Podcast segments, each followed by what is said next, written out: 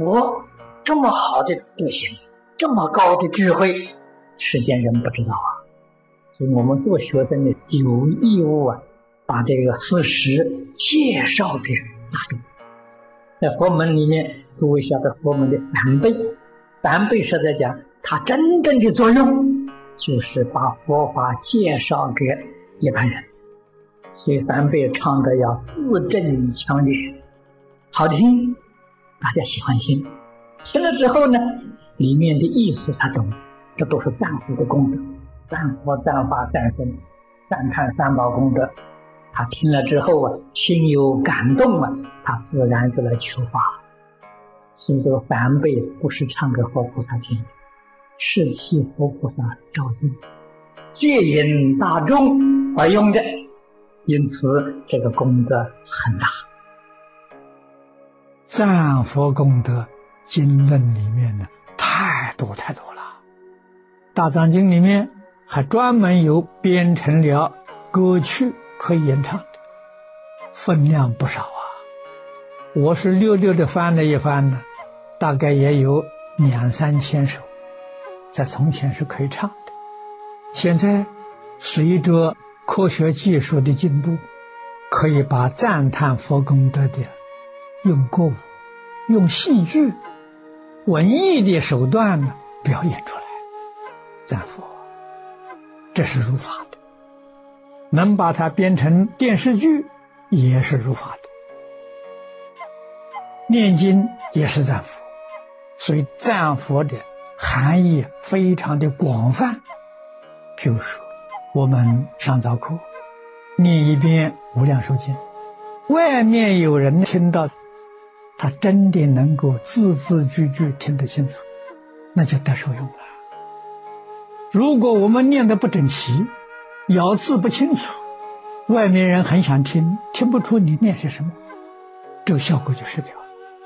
所以念诵啊，出生是自利利他，不出生是自利。出生的时候一定是利他，这个他里面还包括了天龙鬼神，所以我们恭恭敬敬，咬字清楚，速度不快不慢，龙天鬼神欢喜啊。这叫真供养啊！由此可知，我们学了佛，皈依三宝，或者是受了五戒菩萨戒，你要做的很像样啊，让你的邻居啊、亲戚朋友看到你，对你起恭敬心呢，你怎么会这么好？头一个让人家有个观念：你的日子怎么过得这么快乐？你怎么会这么幸福？我学佛了。学佛就会幸福，学佛就会快乐啊，学佛就会身体健康啊，学佛就会相貌圆满呢，这个很吸引人的呀。用这种方法宣传佛教啊，用这种方法呢替佛招生呐，所以不劝人的用这实际的行动，用这个方法。现在真的。语言很出神，很方便。你看我们的经书是在讲，在今天的社会，我们把佛法介绍给别人，四个小册子就够了。第一个认识佛教，真正了解佛教；第二个三规传授，三规是我们入佛门的基础，清清楚楚、明明白白；第三个无量寿经，把这个经本介绍给他。劝他常常读诵，他渐渐明白了修行的方法。我们敬重朝暮或诵本，我们早晚用那个来做功课，依教奉行，决定得度，一点都不麻烦。因为现在人在这个繁忙的社会，是很好的修学方法。很得受用的教材，因分量不多，真实的利益。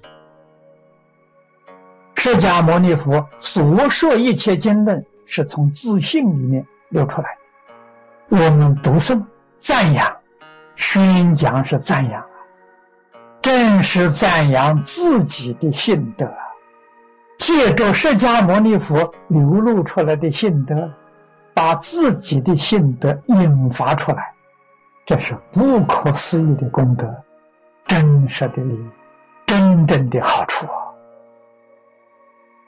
一个人修行不能明心见性，如果常常讲经，假以岁月，不有间断，他一定会明心见性。为什么呢？天天在这里宣扬心德嘛，天天在熏修嘛，天天在熏习嘛，不知不觉了，这个心德也往外流啊，就这么个道理啊。怕的是你不肯宣讲，怕的是你常常中断，那就没法子了。如果不中断，欢喜讲，欢喜讲是四无碍辩才里面的第四种啊。要说无碍辩，那个要就是喜欢讲啊，喜欢讲给别人听，喜欢劝人断恶修善，喜欢看到人得福，这个是称赞不可思议的功德，帮助别人认识佛法、认识净土，帮助别人修净土，这个功德不得了啊。